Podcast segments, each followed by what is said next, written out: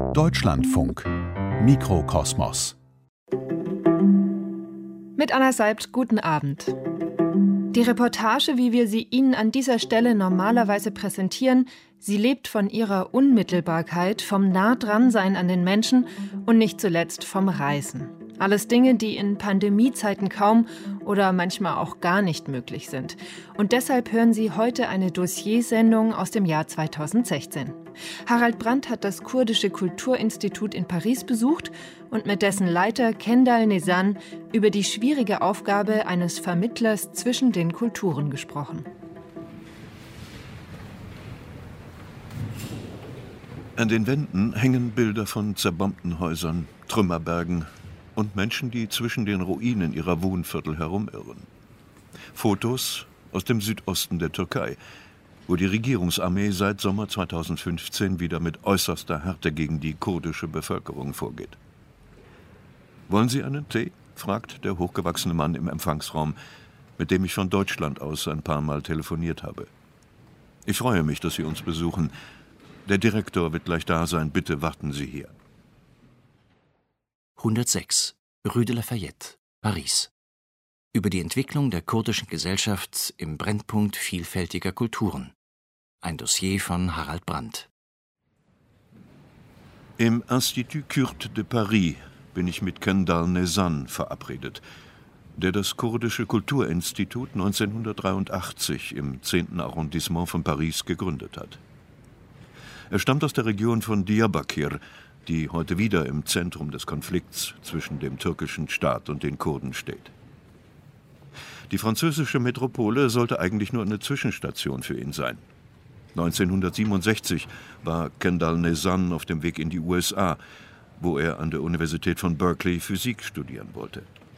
Aber dann geriet er in den Strudel der Pariser 68er Studentenrevolte, die seinen politischen Überzeugungen entsprach, und er blieb in Frankreich. Später hat der promovierte Teilchenphysiker einige Jahre an der Internationalen Atomaufsichtsbehörde in Genf gearbeitet. Aber die politische Arbeit zog ihn immer wieder zurück nach Paris. Kendall Nezan empfängt mich in seinem Büro im zweiten Stock, das man über eine schmale Treppe erreicht. Der 67-jährige Wissenschaftler ist ein Mensch, der nicht gerne über sich selbst redet. Er bleibt lieber im Hintergrund und dieser Charakterzug prägt auch die Politik des Kulturinstituts.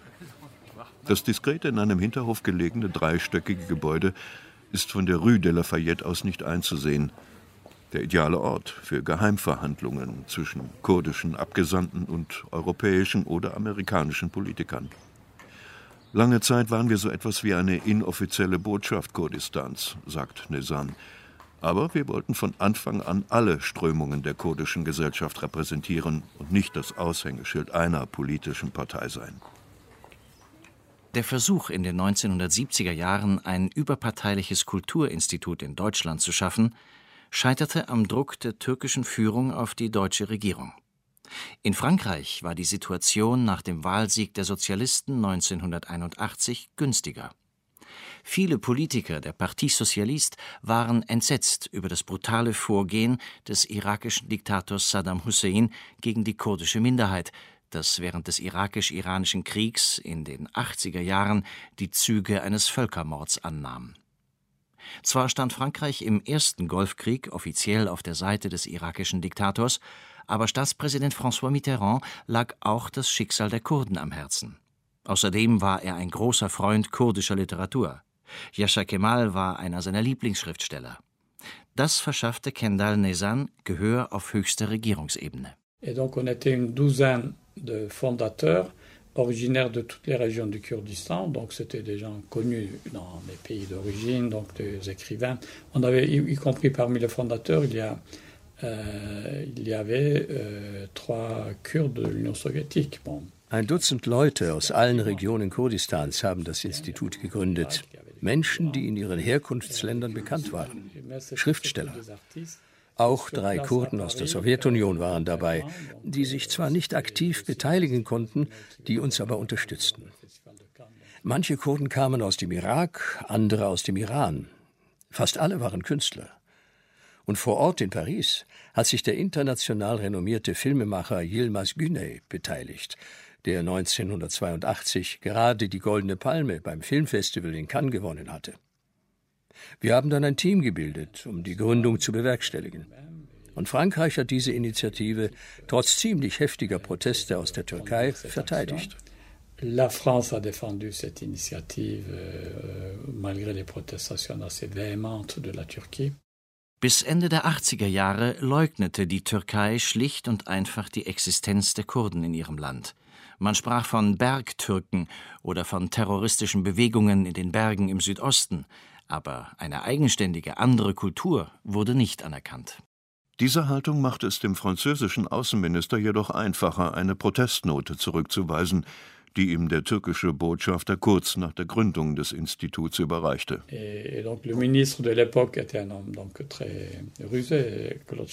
Dit Monsieur l'ambassadeur, je comprendrais que l'Iran ou l'Irak, euh, qui reconnaissent avoir une population kurde dans leur pays, euh, expriment leurs soucis, leur mécontentement. Mais je ne comprends pas en quoi ça vous gêne, puisque offiziellement chez vous, il n'y a pas de Kurden. Der damalige Außenminister Claude Chesson war ein gewiefter Diplomat. Er sagte, Herr Botschafter, ich könnte verstehen, dass der Iran oder der Irak protestieren, die beide eine kurdische Bevölkerung in ihren Ländern anerkennen. Aber ich verstehe nicht, warum Sie unzufrieden sind, da es doch bei Ihnen offiziell gar keine Kurden gibt. Das Kurdische Institut in Paris ist heute eines der wichtigsten kurdischen Einrichtungen in Europa. Mit zahlreichen Initiativen in Parlamenten europäischer Länder, beim Europäischen Parlament und im US-Senat haben sich Kendall Nezan und seine Kollegen in dem 16-köpfigen Direktorium immer wieder für Menschenrechte und den Erhalt der kurdischen Kultur eingesetzt.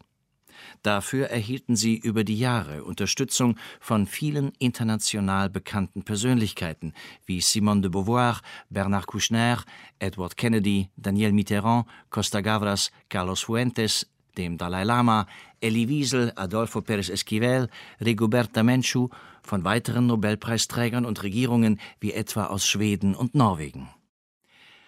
Das Kurdische Institut in Paris will die Kultur und die Geschichte eines Volkes ohne Staat bewahren. Schätzungen zufolge leben zwischen 30 und 40 Millionen Kurden im Nahen und Mittleren Osten, im Nordirak, in Syrien, Iran und in der Türkei. Auch in einigen Nachfolgestaaten der Sowjetunion existieren noch kurdische Bevölkerungsgruppen. Die Arbeit des Pariser Instituts richtet sich aber nicht nur an französische und europäische Medien, sowie an ein französisches Publikum, das hier Ausstellungen von kurdischen Künstlern besuchen und an Konferenzen über die politischen Entwicklungen in Nahost teilnehmen kann. Kendall Nezan wollte immer auch den Menschen vor Ort helfen. Besonders kritisch war die Situation 1991, am Ende des Zweiten Golfkriegs, als sich die Kurden im Nordirak gegen Saddam Hussein erhoben.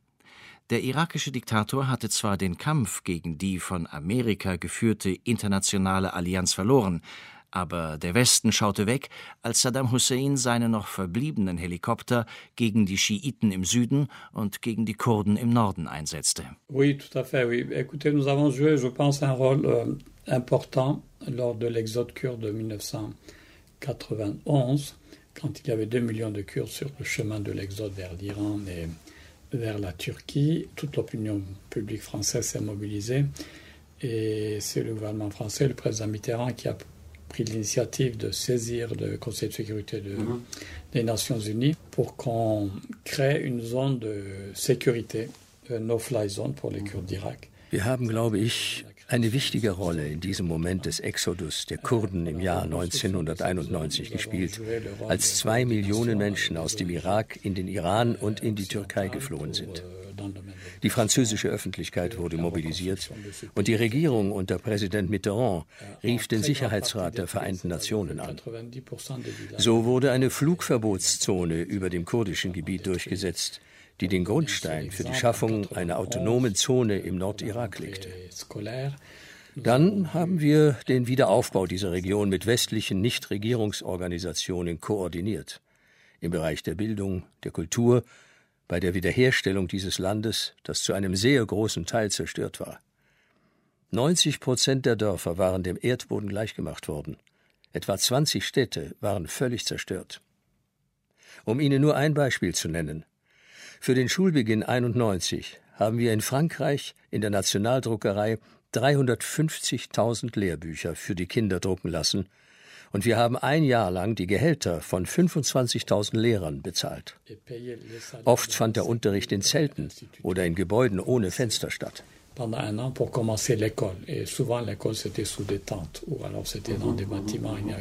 pendant. Die Gelder für diese umfassende Hilfe spendeten Privatpersonen, private Stiftungen und Nichtregierungsorganisationen aus Schweden und Norwegen. Als 2003 nach einer erneuten amerikanischen Intervention das Regime Saddam Husseins endgültig fiel, beschleunigte sich die wirtschaftliche Entwicklung der autonomen Kurdenregion im Nordirak.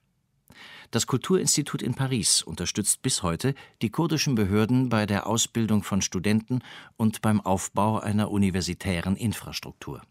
In der Bibliothek des Instituts treffe ich den jungen Literaturwissenschaftler Amer Taher Ahmed, der hier für seine Habilitation forscht. Um die anderen Studenten nicht zu stören, gehen wir in ein Café an der Rue de Lafayette. Ich bestelle einen Monaco, ein Gemisch aus Bier, weißer Limonade und einem Schuss Grenadinsirup. Amer schließt sich an. Das ist bei der Hitze genau das Richtige, meint er lächelnd. Wie alle meine Gesprächspartner im Kurdischen Institut ist er sehr höflich, etwas zurückhaltend, aber hinter dieser Haltung steckt ein Mensch, der in seinem Leben schon viel aushalten musste und der keine Angst vor der Zukunft hat. Als 1975 die Verhandlungen über einen Autonomiestatus zwischen den irakischen Kurden und der Zentralregierung in Bagdad endgültig scheiterten, mussten alle Kämpfer, alle Peschmerga ihre Dörfer und ihre Felder verlassen und im Iran Zuflucht suchen. Ma famille aussi en faisait partie, avec plusieurs milliers de personnes. Notre village est très très loin de, des frontières euh, iraniennes et euh, ils ont fait tout ça, tout le chemin à pied et ils ont été accueillis par les Iraniens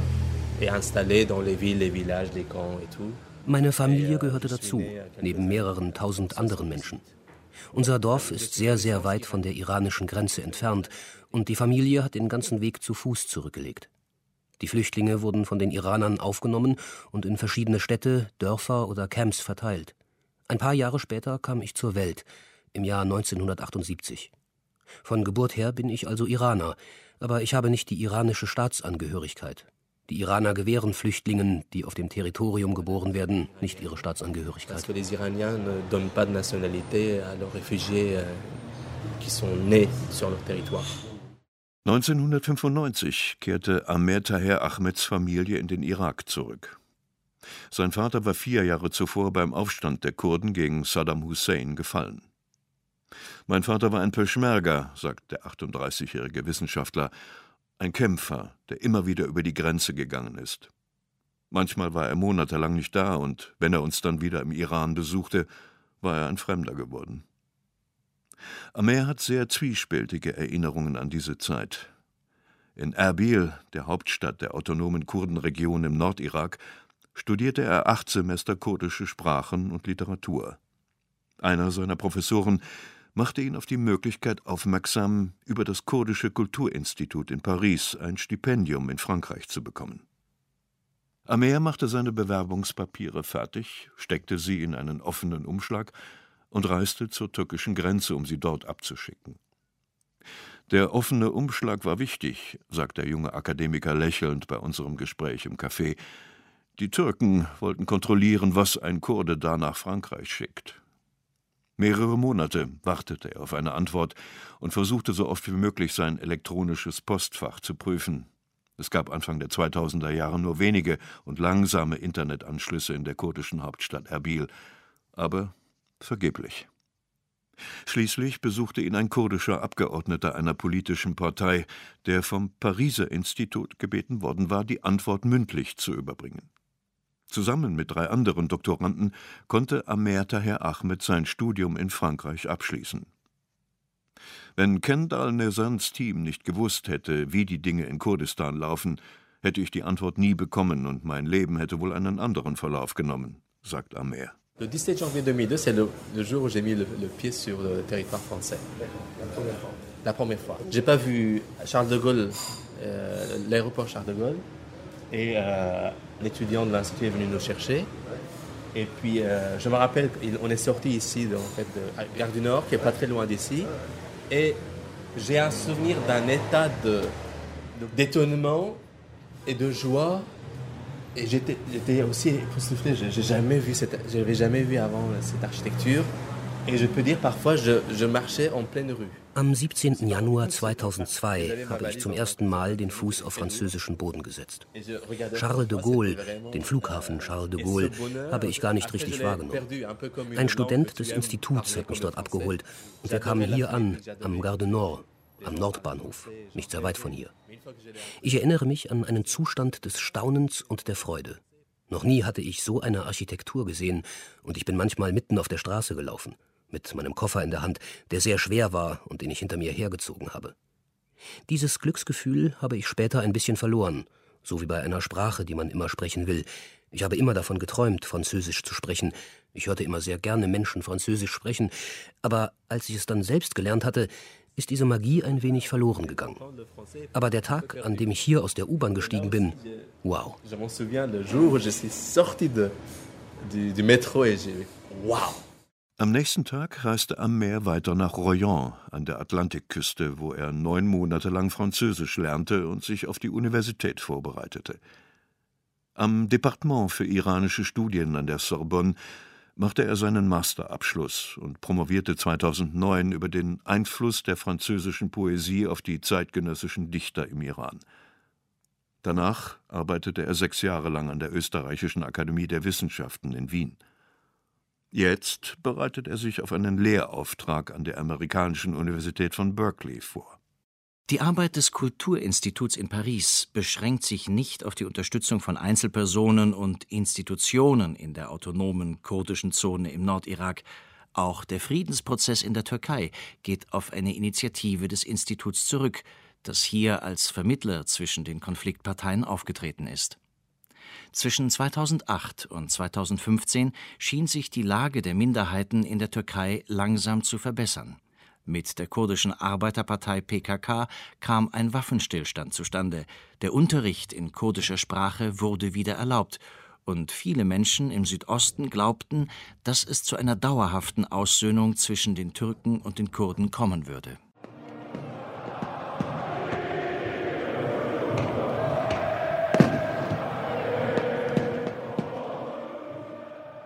Am 14. Juli 2016, dem französischen Nationalfeiertag, findet in Nizza auf der Strandpromenade ein Terroranschlag statt, für den der sogenannte Islamische Staat die Verantwortung übernimmt. Über 80 Menschen, die auf der Strandpromenade das traditionelle Feuerwerk verfolgen, werden von einem LKW getötet, der in die dichte Menge rast und seine Todesfahrt fortsetzt, bis der Fahrer von der Polizei erschossen wird. Am Abend des darauffolgenden Tages, nach meinem Interview mit Kendal Nezan, kommt die Nachricht vom Militärputsch in der Türkei. Wenige Stunden nach dem Scheitern des Putsches beginnt in der Türkei eine beispiellose Verhaftungswelle, die nicht nur die Armee, sondern auch die Justiz, die Verwaltung und die Medien trifft. Auch die Abgeordneten der prokurdischen Demokratischen Partei der Völker, HDP, fürchten um ihr Schicksal. Bei den Parlamentswahlen im Juni 2015 hatte die Partei zum ersten Mal die 10-Prozent-Hürde überschritten und der islamisch-konservativen Regierungspartei AKP die absolute Mehrheit streitig gemacht. Eine regierungsfähige Koalition kam nicht zustande. Und bei den Neuwahlen im November erlangte die AKP knapp die absolute Mehrheit. Das Wiederaufflammen des Konflikts mit der verbotenen Arbeiterpartei PKK im Südosten der Türkei wird von vielen Beobachtern als ein Manöver des Staatspräsidenten Recep Tayyip Erdogan angesehen, um verlorene Wählerstimmen zurückzugewinnen. Im Mai 2016 schließlich setzte die AKP eine Verfassungsänderung durch, die mehr als ein Viertel der Abgeordneten ihrer parlamentarischen Immunität beraubt. Zwei Tage nach dem gescheiterten Putsch in der Türkei treffe ich den Bibliothekar des Kurdischen Instituts in Paris. Seit Beginn der 1980er Jahre hat Gérard Gauthier immer wieder Reisen in den Iran, den Irak und die Türkei unternommen und dort auch gearbeitet. Er ist Spezialist für Kurdisch und Persisch und hat einen Lehrauftrag am Institut für orientalische Sprachen in Paris. Die Entwicklung in der Türkei sieht er mit Sorge. En parallèle avec la levée de l'immunité des députés euh, kurdes, parce que c'est les Kurdes qui sont visés. Hein. Euh, maintenant, le, ils viennent de faire passer une loi d'amnistie pour les, entre guillemets, actions, moi je dirais plutôt exactions des forces de l'ordre dans la campagne anti-kurde, entre guillemets, le sud-est, au Kurdistan de Turquie. Donc, on est bien dans un deux poids, deux mesures. Hein. Parallel zur Aufhebung der Immunität von kurdischen Abgeordneten, die man ja vor allem damit treffen will, ist ein Amnestiegesetz verabschiedet worden, das die Aktionen ich würde eher sagen, die Übergriffe der Armee bei der Antikurden-Kampagne im Südosten der Türkei betrifft. Hier wird mit zweierlei Maß gemessen. Zu manchen Attentaten in türkischen Städten hat sich der Islamische Staat nicht bekannt, aber sie trugen die Handschrift des IS. Alle Attentate richten sich gegen Zivilisten in der Türkei. Die ersten Anschläge dieser Art waren besonders gegen Kurden gerichtet. Ankara, Suruc. Als die PKK daraufhin zwei Polizisten ermordete, die sie beschuldigte, in die Anschläge verwickelt zu sein, war das der Auslöser für die neue Militärkampagne gegen die kurdische Arbeiterpartei. Da kann man sich schon fragen, was für Manipulationen hinter diesen Anschlägen stecken. Die Ermittlungen werden, wie immer bei solchen Problemen, geheim gehalten, und die Ergebnisse werden, wenn überhaupt, vielleicht erst in zehn Jahren der Öffentlichkeit bekannt. On peut se poser quand même des questions sur le type de manipulation qui mène à ces attentats. On n'a pas la réponse. Et euh, de façon générale, quand il y a des enquêtes sur des problèmes comme ça, euh, ça sort pas. C'est-à-dire que euh, on a on a rien qui arrive au jour ou peut-être dans dix ans. Von 1999 bis 2004 arbeitete Gérard Gauthier für die französische Stiftung Daniel Mitterrand in Erbil der Hauptstadt der autonomen Kurdenregion im Nordirak. Zusammen mit Vertretern anderer Nichtregierungsorganisationen leitete er den Aufbau eines Ausbildungszentrums für das Erlernen von Englisch und Französisch. Die halbherzige Unterstützung des Westens für die Kurden heute erinnert ihn an die Situation vor gut 15 Jahren.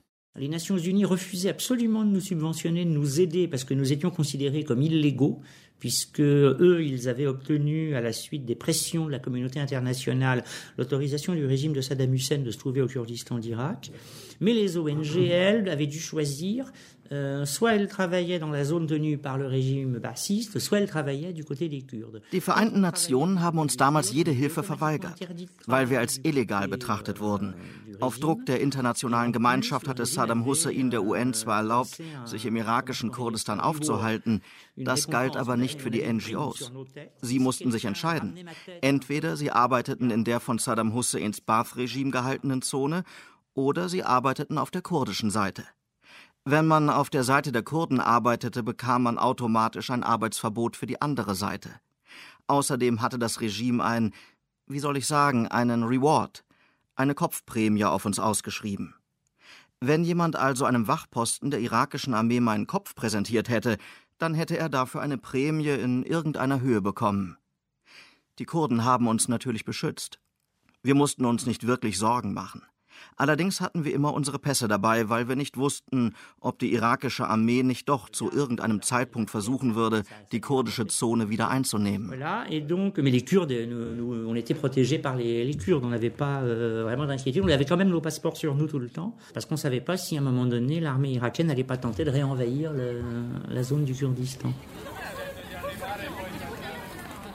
Kendall Nezan befürchtet, dass sich die derzeitige Lage der Kurden in der Türkei weiter verschlechtern wird.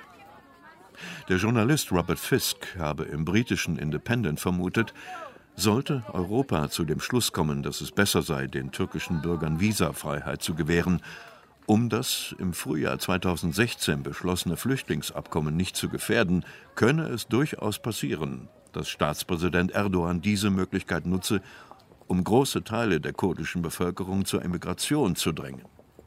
Für Kendall Nezan wäre eine solche Maßnahme nur die Fortsetzung einer langen Geschichte.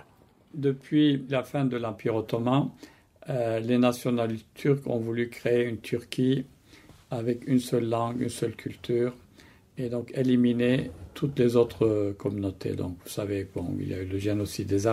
Seit dem Ende des Osmanischen Reiches wollten die türkischen Nationalisten eine homogene Türkei mit einer Sprache und einer Kultur schaffen und alle anderen Gemeinschaften beseitigen. Es hat den Völkermord an den Armeniern gegeben. Und in den 20er Jahren hat die Türkei eine Million 200.000 Griechen aus Anatolien vertrieben. Die einzige Gemeinschaft, die noch zählt, numerisch, sind die Kurden. Viele wurden abgeschoben, andere hat man einer Politik der Assimilation unterzogen und vor allem hat man alle Überreste ihrer Geschichte zerstört. Die alten Festungen, die Paläste, die Städten, die an die kurdischen Fürstentümer erinnern. Aus den Bibliotheken wurden alle Bücher über und von Kurden entfernt oder vernichtet les livres concernant les Kurdes ont été expurgés, détruits, etc. Auch der Bau von 22 Staudämmen und 19 Wasserkraftwerken im Südosten der Türkei ist in Kendal Nesans Augen ein Schritt, um die Kurden aus ihren angestammten Gebieten zu vertreiben. Besonders umstritten ist der fast fertiggestellte Ilisu-Damm, der den Tigris zu einem riesigen See aufstauen wird. Über 60.000 Menschen müssen umgesiedelt werden und die historische Stadt Hassan Cave wird für immer in den Fluten verschwinden. Hassan Cave a été la capitale, le siège du dernier rameau du royaume de Saladin. Donc, euh, et pour les Kurdes, symboliquement, c'est très important. Et puis, de toute façon, c'est une ville qui a aussi une histoire euh, beaucoup plus ancienne, donc avec euh, beaucoup, beaucoup de vestiges. Mmh. La, la, politique des barrages de la Turquie dans les années 80, c'était conçu pour le contrôle de l'eau. Qui contrôle l'eau au Proche-Orient, contrôle. Ein Nachfahre Saladins hatte Hassan Cave zu seiner Hauptstadt erkoren. Das hat für die Kurden einen hohen symbolischen Wert. Aber die Geschichte der Stadt reicht noch viel weiter zurück. Die Staudammprojekte der Türkei zielen auf die Kontrolle des Wassers. Wer das Wasser im Nahen Osten kontrolliert, der hat die Macht über die ganze Region. Und die beiden großen Flüsse des Nahen Ostens, Euphrat und Tigris, haben ihre Quellen in Kurdistan. Wenn man also viele Dämme baut, kann man Druck auf Syrien und den Irak ausüben. Das war einer der Gründe für den Bau der Staudämme. Und jetzt kommt die Zerstörung des kurdischen Kulturerbes hinzu, wie zum Beispiel Hassan Cave oder auch die Altstadtbezirke von Diyarbakir oder Cisre, die in den letzten Monaten vollkommen zerstört worden sind. Die Türkei will dort jetzt Sozialwohnungen für syrische Flüchtlinge bauen, um die Bevölkerung zu arabisieren. Erdogan will ihnen die türkische Staatsbürgerschaft geben, obwohl sie noch nicht einmal als Flüchtlinge anerkannt sind. Er hofft, dass sie dann aus Dankbarkeit für ihn stimmen werden. Und da es bei den Wahlen manchmal auf vier oder fünf Prozent ankommt, naja, das ist eins seiner Vorhaben. Ich hoffe, es wird ihm nicht gelingen. Reconnaissance donc voterait dans ces villes-là pour Erdogan et comme les élections se jouent à 4-5%, enfin parfois. Donc c'est aussi l'un des projets, j'espère qu'il ne va pas y arriver. Am 6. August 2016 empfängt Recep Tayyip Erdogan drei Journalisten der französischen Tageszeitung Le Monde in Istanbul. Es ist das erste Interview für westliche Medien nach dem gescheiterten Putsch. Darin bestätigt er ganz offiziell den von Kendal Nezan geäußerten Verdacht, die, so wörtlich, syrischen Brüder sollen die türkische Staatsbürgerschaft erhalten und in den zerstörten Städten im Südosten der Türkei sollen moderne Häuser mit angeschlossenen Schulen und Gebetsräumen entstehen. Dort sollen Menschen leben, die vor den Kämpfen geflohen sind. Wer diese Menschen sein werden, sagt er nicht.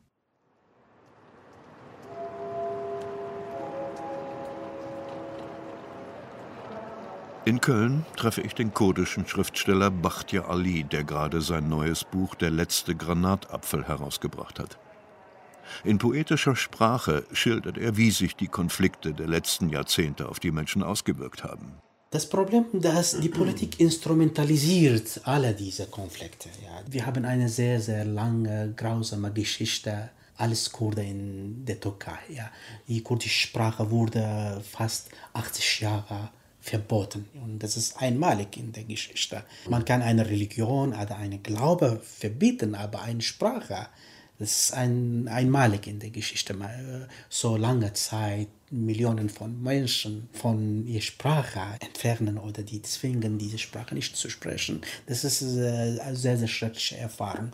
Und natürlich hat das bis heute zu einem sehr großen Missvertrauen zwischen Kurden und Turken geführt. Ja. Und äh, da gab eine große Chance, diese Missvertrauen wieder gut zu machen. Ja. Und ich war auch sehr oft in der Türkei. Meine Hoffnungen waren groß und ich dachte, die türkische Gesellschaft kann allmählich diese Phase verlassen und eine neue äh, Epoche äh, ist äh, unterwegs. Aber leider alle diese Träume hat geplatzt, weil äh, nun haben wir eine Macht, die versucht immer hier bleiben und die versucht alles zu instrumentalisieren, um am Macht zu bleiben. Und das finde ich sehr schrecklich.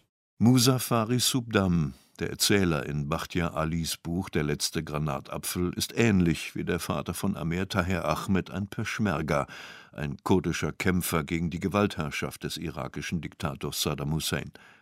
Nach langer Gefangenschaft in einem abgelegenen Kerker irgendwo in der Wüste versucht er seinen Sohn Sadiassi zu finden, den er wenige Tage nach seiner Geburt verlassen musste. Die Suche entwickelt sich zu einer Irrfahrt durch die Abgründe einer Gesellschaft, die von Krieg und Entbehrung gezeichnet ist. Der Roman ist über zwei verlorene Generationen die Vatergeneration und mhm.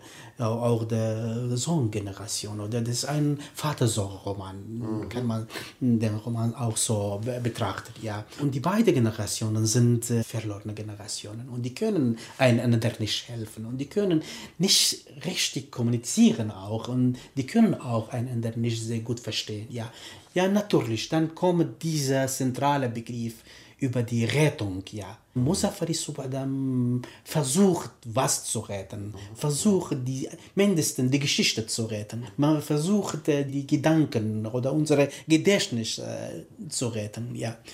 Dieses äh, Wort Retten spielt sehr große Rolle in allen meinen Romanen, weil in dieser politische Klima, wo Katastrophe herrscht und die Angst ist sehr dominant. Man kann nicht sehr leicht immer über Freiheit träumen. Man muss zuerst über Rettung denken und deswegen alle meine Figuren versuchen, was zu retten. Die versuchen Liebe zu retten, die versuchen Kunst zu retten, die versuchen ihr Gedächtnis zu retten. Um die Rettung des kulturellen Gedächtnisses geht es auch Gérard Gauthier. Im ersten Stock des Kulturinstituts befinden sich die Räume der Bibliothek. Sie beherbergt die größte Sammlung kurdischer Werke in der westlichen Welt. Für viele Menschen der Diaspora ist sie ein wichtiger Ort, an dem sie Dokumente finden können, die in den Ursprungsländern verschollen sind oder vernichtet wurden. On a euh, vraisemblablement, je ne sais pas, mais dirais une vingtaine de milliers de documents au total, dont la moitié seulement est cataloguée. Nous avons les archives d'une chaîne de télévision kurde ici aussi, en audiovisuel. Bon, les, les Revues, beaucoup de périodiques publiés dans diverses langues. Wir haben wahrscheinlich insgesamt etwa 20.000 Dokumente, von denen nur die Hälfte katalogisiert ist. Wir haben die Archive eines kurdischen TV-Senders hier, also audiovisuelle Medien, Revuen, Zeitschriften, viele in verschiedenen Sprachen veröffentlichte Zeitschriften. Ein Beispiel ist Riatasa, ein Magazin, das im sowjetischen Armenien von den 20er bis in die 40er Jahre veröffentlicht wurde, auf Kurdisch in kyrillischer Schrift. Die Kartons wurden uns aus Odessa zugeschickt. Wir sind dabei, unseren Bestand zu digitalisieren, um ihn leichter zugänglich zu machen, aber auch, um ihn zu schützen, für den Fall, dass etwas aus irgendeinem Grund zerstört wird. Ein Projekt für die Bibliothek, es gibt einen Katalog, aber der ist noch nicht wirklich online verfügbar, besteht darin, einen Standard zu entwickeln, der dem Standard der Nationalbibliothek oder der Bibliothek für orientalische Sprachen hier in Paris entspricht. Das soll dann online zugänglich sein. de le standardiser, de le mettre au standard de bibliothèques comme la Bibliothèque nationale ou la, la Bibliothèque des langues orientales ici à Paris, et puis de le mettre en ligne. Möglicherweise wird hier der Grundstein für eine zukünftige kurdische Nationalbibliothek gelegt. Angesichts der Aufgaben, die noch vor uns liegen, klingt das vielleicht vermessen, meint Chirac Gauthier weiter. Aber wenn die Kurden irgendwann einmal einen eigenen Staat haben, dann wollen wir in der Lage sein, ihnen einen international anerkannten Standard zur Verfügung zu stellen. Dazu gehört auch die Klassifizierung der verschiedenen Schriftsysteme. Le kurde s'écrit en alphabet euh, latin en Turquie, en alphabet latin en Union soviétique au début, mais pas le même. Puis on passe en cyrillique, d'accord Et puis il s'écrit en alphabet arabe à l'époque ottomane. Puis on améliore cet alphabet arabe dans les années 20 euh, au Kurdistan d'Irak et au Kurdistan d'Iran. Il passe par plusieurs systèmes un tout petit peu différents. Kurdisch wird in der Türkei mit lateinischen Buchstaben geschrieben. Zu Beginn war das auch in der Sowjetunion so, allerdings mit leichten Unterschieden. Später wird dann die kyrillische Schrift verwendet. Im Osmanischen Reich wird Kurdisch im arabischen Alphabet geschrieben, das dann in den 20er Jahren im irakischen und im iranischen Teil Kurdistans immer weiter verändert wird. Es gibt also verschiedene Schriftsysteme, die sich alle leicht voneinander unterscheiden. Und wir haben Bücher in all diesen Schriften. In einem normalen Bibliothekskatalog wird nur erwähnt, ob es sich um arabische, kyrillische oder lateinische Schrift handelt. Aber wir müssen genauer sein. Wir müssen genau sagen können, um welches Schriftsystem es sich handelt. Vielleicht sind wir dabei, einen zukünftigen Standard zu entwickeln, der es erlaubt, alle kurdischen Bücher, die in verschiedenen Schriftsystemen erschienen sind, zu klassifizieren. Bei den Dialekten ist es ähnlich. Es gibt verschiedene kurdische Dialekte oder Sprachen und die Bibliotheken sagen im Allgemeinen nicht, um welchen Dialekt es sich handelt. Und außerdem ist das Schriftsystem unabhängig vom Dialekt, zu einem großen Teil. Sie haben Bücher, die in Kurmansch, also dem türkischen Kurdisch, geschrieben wurden und die in kyrillischer, lateinischer oder arabischer Schrift vorliegen, je nachdem, wo sie veröffentlicht worden sind. Im Norden des irakischen Kurdistans gibt es eine Zone, in der Kurmansch gesprochen wird und wo die Bücher im arabo-persischen Alphabet vorliegen. Die Sprachgrenzen sind also nicht deckungsgleich mit der Ausbreitung einer bestimmten Schrift. Nur die Grenzen der verschiedenen Schriftsysteme entsprechen in etwa den politischen Grenzen.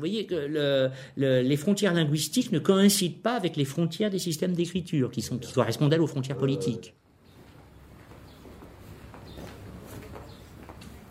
2014 und 2015 hat sich Kendall Nezan mit mehreren Aufrufen an die internationale Gemeinschaft gewandt und eine stärkere Unterstützung der Kurden im Kampf gegen den Islamischen Staat gefordert.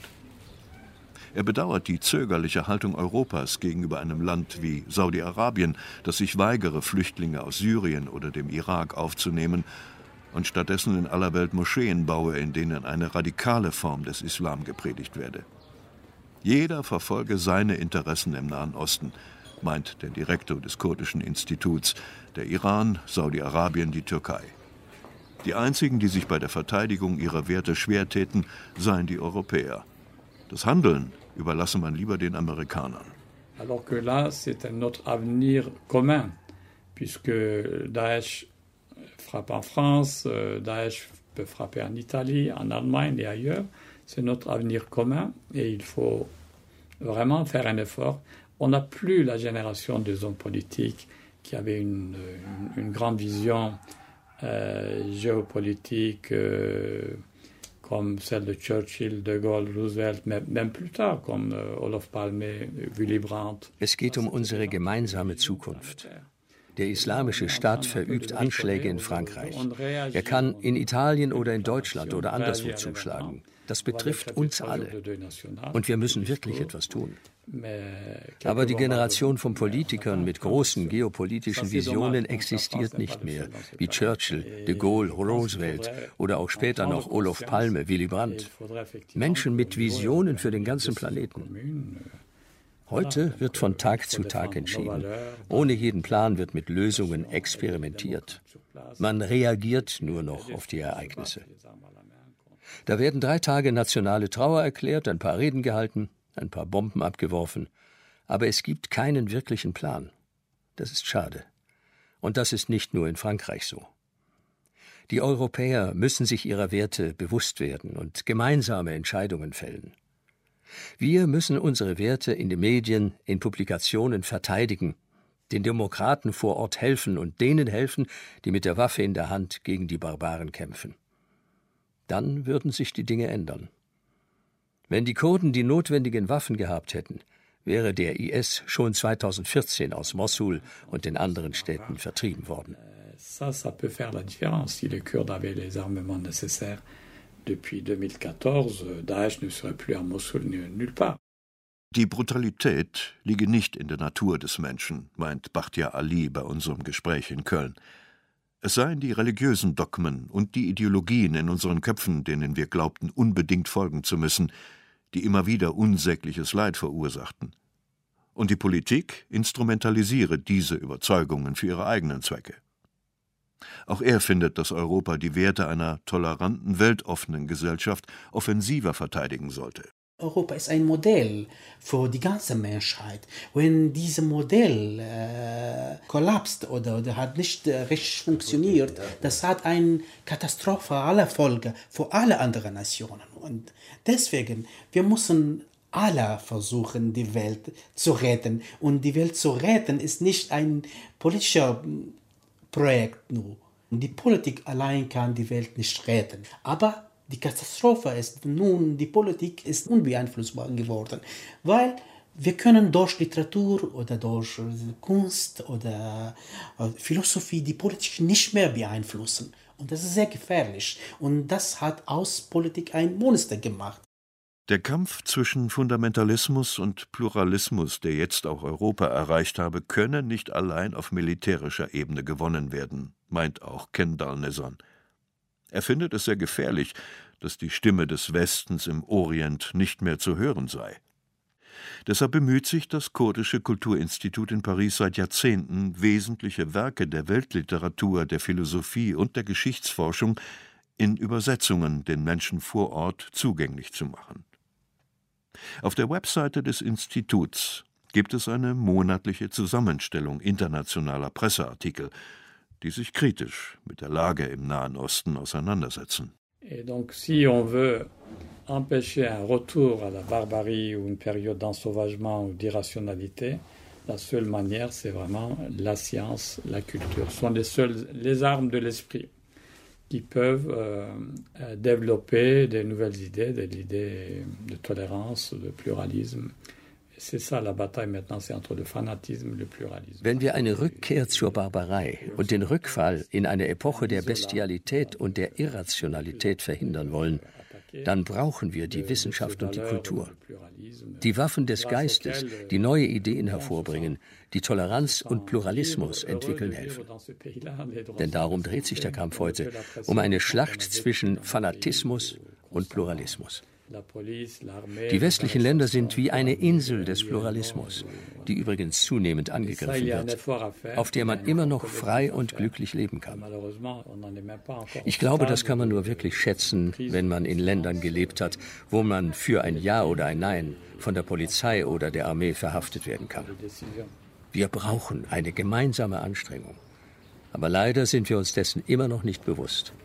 Und wo das Bewusstsein fehlt, gibt es keine Entscheidung.